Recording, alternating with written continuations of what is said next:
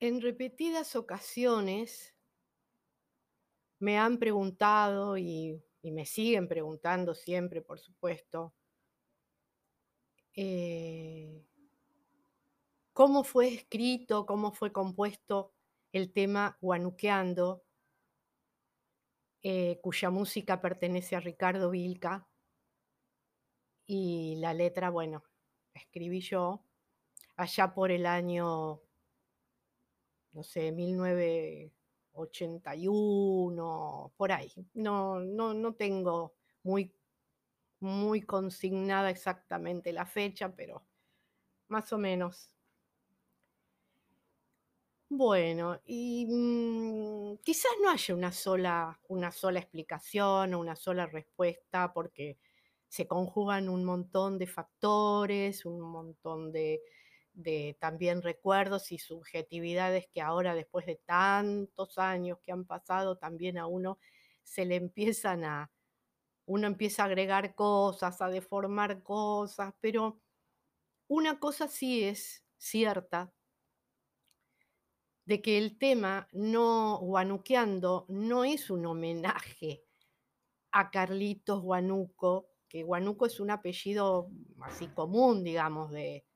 de- del norte, eh, de Bolivia, del, del norte de, de Jujuy.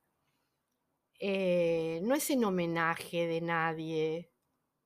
sino que simplemente pasa porque, mm, eh,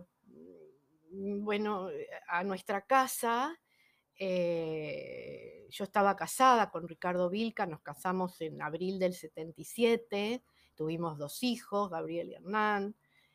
Y por esa época, en 1980 en adelante, solía venir, solían venir muchos músicos a casa. Todas las noches venían los músicos y tocaban y tocaban y se peleaban y ensayaban y se peleaban y discutían y uno por ahí se iba enojado porque siempre querían hacer cosas que nunca terminaban de concretar y buah. Y entre esos músicos venía Carlitos Guanuco que tocaba los vientos tocaba quena, zampoña, bueno, de maravilla tocaba. Eh, y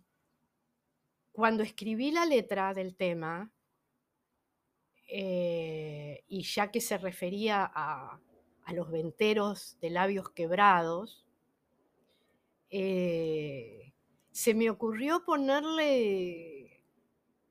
guanuqueando, como quien dice, zamponeando, quenando, to, queneando, tocando,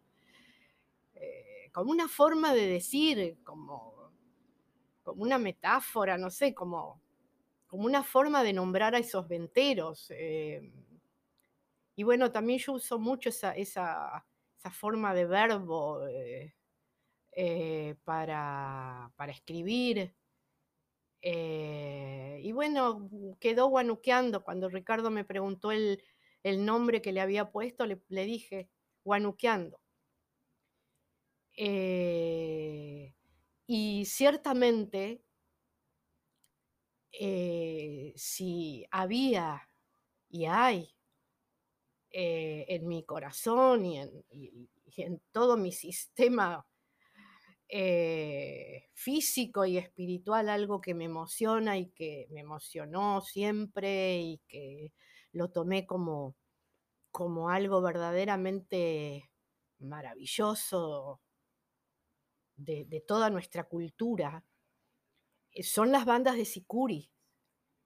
Las bandas de Sicuri que yo he visto en mi vida 40, 50 años atrás eran impresionantes Ahora es como que un poco se masificaron y muchos jóvenes aprendieron a tocar, jóvenes de todos lados, y se armaron bandas de sicuris, eh, y se extendió, se multiplicó.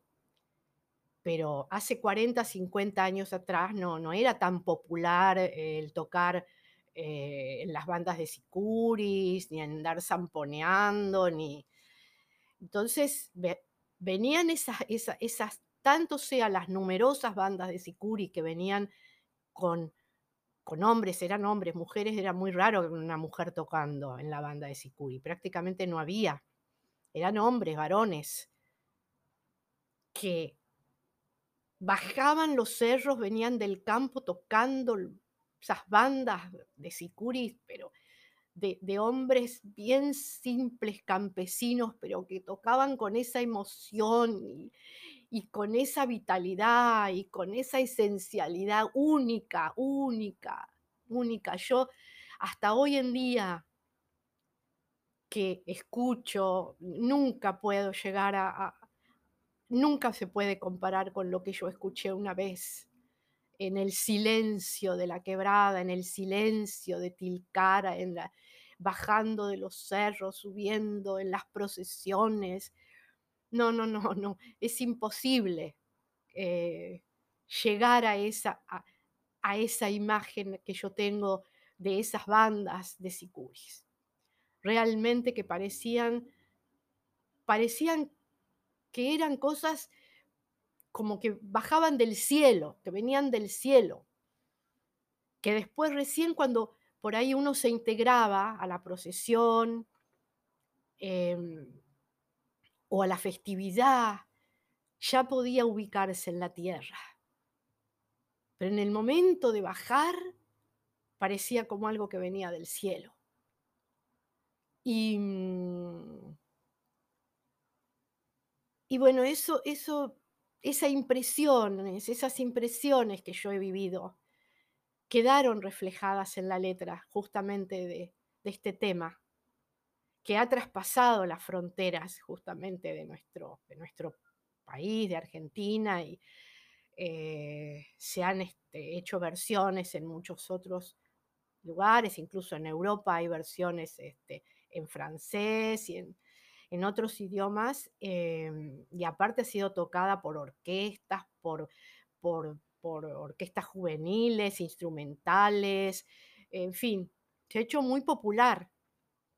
Y muchas veces pienso, qué increíble, ¿no? Qué increíble que esta canción haya llegado a donde llegó y que haya sido interpretada, sentida, amada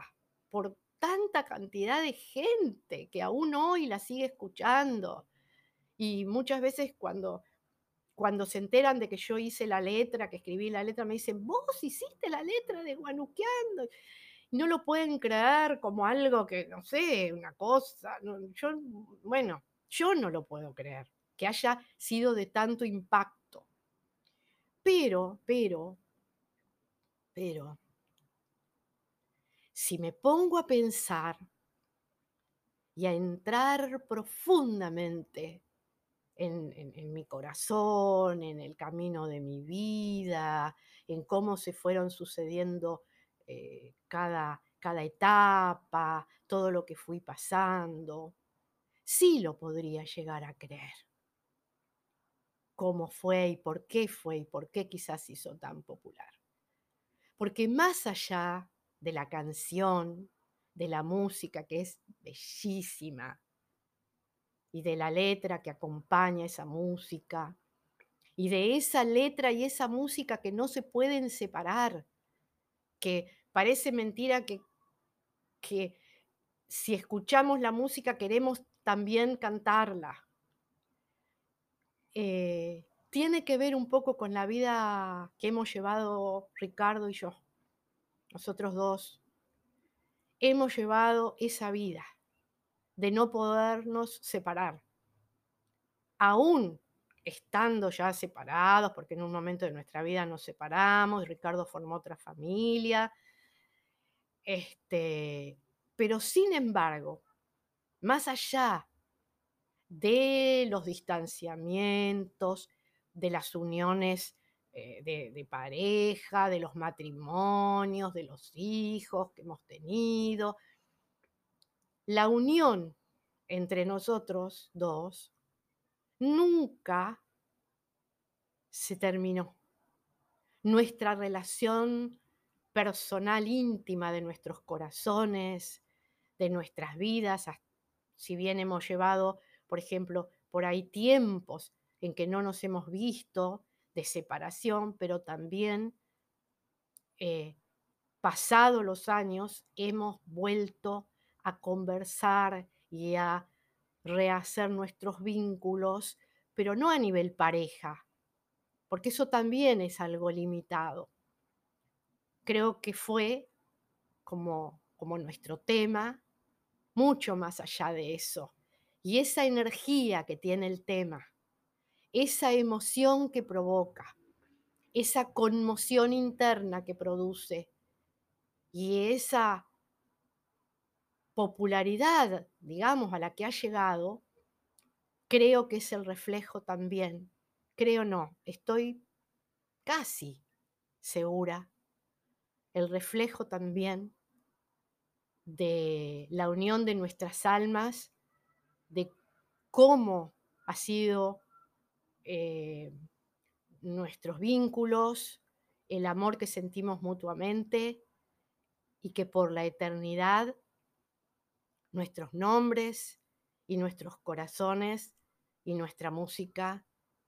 quedará flotando en el universo.